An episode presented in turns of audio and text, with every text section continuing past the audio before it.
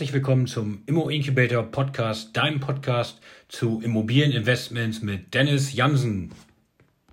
Diese Folge war eigentlich für YouTube gedacht, aber wir wollten sie euch im Podcast nicht vorenthalten. Falls du das Video zum Podcast sehen möchtest, schau gerne auf meinem YouTube-Kanal unter www.madeira.li wie Liechtenstein vorbei. Hallo und herzlich willkommen bei Immo Incubator, eurem Kanal für Immobilieninvestments.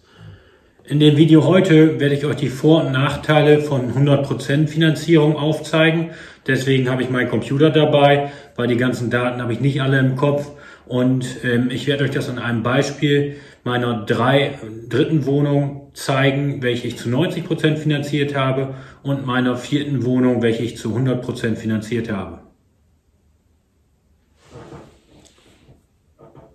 So, nun zu den Vor- und Nachteilen von 100% Finanzierung.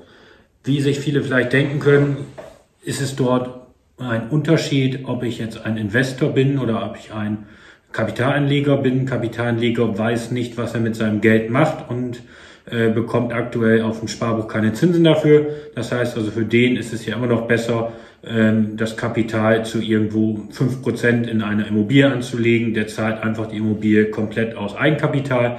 Wir sprechen jetzt überwiegend von, von Investoren oder auch von Leuten, die, wenn sie das Geld nicht in die Immobilie stecken, damit etwas anderes machen würden, als es nur auf dem Konto liegen zu lassen. Dementsprechend sind die Vorteile, einerseits den Leverage-Effekt auszunutzen. Leverage heißt halt die, die Beleihung mit Fremdkapital. Das heißt, umso mehr Fremdkapital ich mir von der Bank leihe, desto höhere, eine höhere Eigenkapitalrentabilität habe ich. Dann kann man natürlich mit mehr äh, Fremdkapital schneller wachsen, weil ein bisschen Eigenkapital wird die Bank also in der Regel immer haben. Das heißt, wenn man nicht eine super Bonität hat oder wenn man ähm, nicht eine Zusatzsicherheit hat, würden die Banken in der Regel 100% Finanzierung machen. Es gibt auch teilweise 107, 112, 120% Finanzierung, aber das geht wirklich nur mit guter Bonität oder mit ähm, Zusatzsicherheiten. Das heißt, wir sprechen hier heute von 100% Finanzierung, wo man in der Regel das Eigenkapital zahlen muss, was je nachdem in Niedersachsen, wo ich jetzt von spreche, von mit oder ohne Makler irgendwo zwischen 7 bis 13 Prozent liegt. Ähm, bei meinen beiden Wohnungen habe ich jetzt beide mit Makler gekauft, die ich jetzt hier miteinander mit euch vergleiche. Das heißt also, bei beiden Wohnungen sprechen wir von 12,5 Prozent Nebenkosten. Die muss man natürlich auf jeden Fall aufbringen. Ähm, weil man sonst A, wirklich schlechtere Zinsen bekommt oder halt keine Folgefinanzierung und deswegen sprechen wir von 100% Finanzierung, wo diese 12,5% schon mal gesetzt sind und wenn man aber nicht noch mehr Eigenkapital mitbringt, dann hat man halt Geld übrig, um diese 12,5% für die nächste Wohnung aufzubringen. Also schneller wachsen, wenn man 100% Finanzierung macht. Und dadurch natürlich auch schneller Vermögensaufbau, weil man eine höhere Eigenkapitalrentabilität hat. Also es hängt sehr vieles damit zusammen. Da komme ich dann gleich genauer drauf, wenn ich euch die Zahlen zeige. Die Nachteile sind natürlich ganz klar ein höheres Risiko. Das heißt, umso mehr Geld ich bei der Bank beliehen habe, umso höher ist auch der Zinssatz in der Regel. Und ähm, es gibt natürlich ein Risiko bei der Bank, dass die A keine weiteren Finanzierung mehr rausgibt oder auch, dass die Bank damit kommen könnte, das Ganze nachzubeleihen oder wenn man eine Immobilie hat, die dann Cashflow negativ wäre, das heißt also, wenn man 100% beleiht aufgrund der höheren Zinsen ähm, quasi keinen Gewinn abwirft, dann verschlechtert man seine Bonität und bekommt eventuell keine weitere Finanzierung.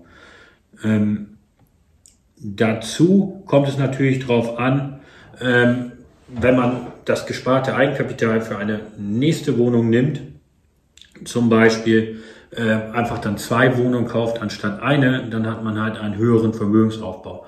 Also ich springe jetzt mal rein und zeige euch direkt die Zahlen hier direkt neben mir auf der rechten Seite, solltet ihr sie jetzt sehen, ähm, sind die Zahlen von meiner ETW Nummer 3 wo ich 90 Prozent oder wenn man es ganz genau nimmt, 89,5 ähm, finanziert habe. Das heißt also, ihr seht hier, der Kaufpreis ist 95.000, die ähm, Nebenkosten waren 11.875.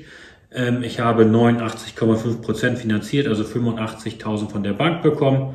Renovierung habe ich jetzt einfach mal bei beiden gleichgesetzt, um das ein bisschen besser vergleichen zu können, waren das 3,75 ähm, Prozent, also 3.500. Im Endeffekt war es ein bisschen mehr, aber damit die Zahlen nicht zu sehr abweichen, habe ich das mal gleichgesetzt. Und so habe ich in diese Wohnung 25.438 Eigenkapital gesetzt. Wir können später nochmal sehen, runden es auf 36.000 auf, weil die Renovierung ein bisschen teurer war, dann ist das vergleichbar. Ich habe bei beiden Wohnungen eine sehr gute Kaltmiete erwirtschaften können. Das heißt also, hier sind es 7,5 Prozent auf den Kaufpreis beziehungsweise sogar noch ein bisschen mehr, aber auch wieder der Vergleichbarkeit halber habe ich das jetzt das gleiche angenommen wie bei der anderen Wohnung, wären also 7.125 Euro Kaltmiete im Jahr. Jetzt noch ein entscheidender Unterschied. Ähm, ich habe bei dieser Wohnung noch zehn Jahre Zinsbindung genommen. Das ist natürlich auch wieder ein Punkt. Zinsbindungsfrist äh, gehen in der Regel die Zinsen rauf. Das heißt, zu dem Zeitpunkt, man muss natürlich auch sagen, die eine Wohnung habe ich 20 19 in der Mitte finanziert, die andere Wohnung 2019 am Ende. Das heißt, es hat auch noch ein bisschen Auswirkungen auf den Zins gehabt und natürlich zehn Jahre in der Regel ein schlechterer Zins als fünf. Es gibt da ab und zu auch schon mal Unterschiede, dass jetzt Banken dabei sind, die sagen, nee, zehn Jahre geben wir sogar einen leicht besseren Zins als fünf, weil wir nehmen wir so lange die Zinsen mit. Aber ähm, das werde ich euch in einem zusätzlichen Video mal aufzeigen zur Zinsbindungsfrist, fünf Jahre, zehn Jahre oder was es dort für verschiedene Varianten gibt, dass ihr da mal für euch schauen könnt, was für euch das Beste ist. Ich mache da aktuell einen Mix draus. Ich habe einige Objekte mit zehn Jahre, einige mit fünf und äh, das kommt immer ganz auf die eigene Strategie an aus meiner Sicht und natürlich auch auf die äh, Risikodiversifizierung. Ähm, Bewirtschaftung habe ich bei beiden mal pauschal mit einem Prozent reingerechnet. Das muss man jeweils sehen, wie viel Bewirtschaftungskosten man da hat, wenn man selber verwaltet, wenn man es an der Hausverwaltung gibt und so weiter und so fort. Dementsprechend macht mir diese Immobilie circa 4.900 Euro Vermögensaufbau im Jahr. Mit dem eingesetzten Eigenkapital von 25.438 komme ich hier auf eine Eigenkapitalrendite von knapp 20 Prozent, also 19 Prozent auf die 25.438, die ich ungefähr jedes Jahr übrig habe. Das wird natürlich jedes Jahr ein wenig mehr, da man mit einem Annuitätendarlehen weniger Zinsen zahlt und dann mehr Tilgung hat. Kommen wir zu unserem zweiten Beispiel, die 100% Finanzierung meiner vierten Immobilie. Dort ist der Kaufpreis ein bisschen niedriger gewesen, aber das spielt jetzt hier nicht so sehr die Rolle. Also gehen wir da von diesen 80.000 Kaufpreis aus haben Nebenkosten ebenso von 12,5 Prozent, da wir auch mit Makler gekauft haben, ganz genau 10.000 Euro hier, haben eine 100% Finanzierung zu 80.000 Euro gemacht. Bei beiden Wohnungen haben wir die Nebenkosten, äh, die Renovierung nicht mitfinanziert. Das gibt es teilweise auch noch, dass die Banken die Renovierung mitfinanzieren. Die habe ich jeweils selber getragen. Ähm, in dem Fall waren es circa 3000 Euro, also eine etwas günstigere Renovierung für Badezimmer und Küche, wie im letzten Video vorgestellt. Und so habe ich bei dieser Wohnung 13.000 Euro Eigenkapital mitgebracht, was ziemlich genau die Hälfte von dem Eigenkapital ist, was ich bei der 90% Finanzierung benötigt habe. Ähm, ja, jetzt kann man schon ganz genau sehen, die Daten sind sonst ähnlich. Ich bin von 7,5% ähm, Brutto Eigenkapitalrendite ausgegangen. Also meine Miete 500 Euro pro Monat, 6.000 im Jahr.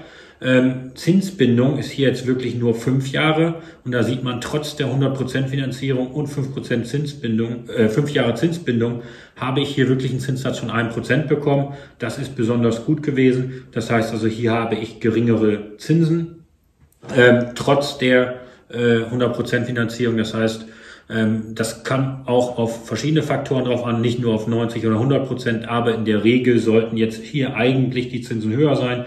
Das habe ich dann durch die Zinsbindung ein bisschen ausgespielt und die Bewirtschaftung habe ich gleich angenommen. So seht ihr, dass ich fast den gleichen Vermögensaufbau mit 4.400 Euro habe, 500 Unterschied. Aber weil ich natürlich nur 13.000 Euro Eigenkapital eingesetzt habe, habe ich hier ähm, 34 Prozent Eigenkapitalrendite, was natürlich ein super Wert ist. Und wenn ich das Ganze jetzt einfach mal zwei nehme und sage, ich kaufe meine nächste Wohnung wieder genauso wie die andere, das heißt also 13.000 Eigenkapital nochmal ist fast das gleiche wie 25.438, also 26.000, würde also genau die gleiche Wohnung nochmal kaufen, dann hätte ich 8.800 Euro Vermögensaufbau im Jahr, war ich fast die doppelte Eigenkapital Rendite habe. Das heißt also aus Investorensicht, wenn die Bank mir denn eine weitere 100% Finanzierung gibt, ist das für mich auf jeden Fall die lukrativere Variante. Das heißt also, mein Vermögen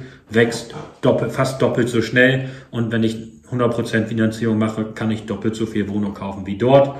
Natürlich die Risiken äh, nicht außer Acht lassen. Ähm, das heißt, aus meiner Sicht 100% Finanzierung, solange die Bank mitspielt und solange man das Risiko selber tragen kann, sind auf jeden Fall hier für den Vermögensaufbau sinnvoll und wenn man schnell wachsen möchte. Ja, das war's dann auch schon zu 100% und 90% Finanzierung. Wie schon angekündigt, wird es nächste Woche ein, ein Video geben zur Zinsbindung. Das heißt, da kann ich dann mal schauen, was sind jetzt Vorteile, Nachteile von fünfjähriger, zehnjähriger, vielleicht auch 15-jähriger Zinsbindung, die man dabei berücksichtigen kann und wie sich das auf die eigene Strategie auswirkt.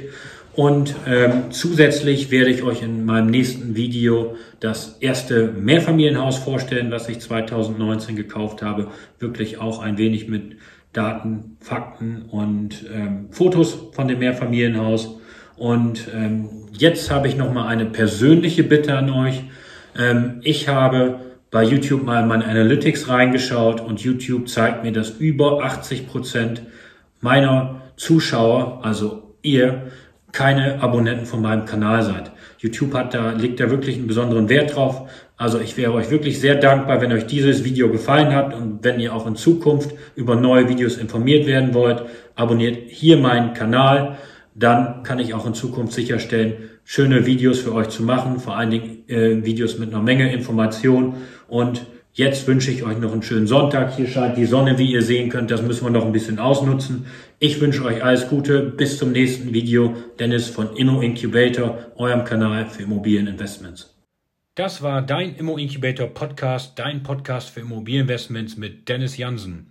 Für weitere Folgen abonniere gerne unseren Podcast und wenn dir der Podcast gefallen hat, lass uns gerne eine 5-Sterne-Bewertung da und schau bei Gelegenheit auf unserem YouTube-Channel unter www.madeira.li vorbei. Bis dahin, alles Gute.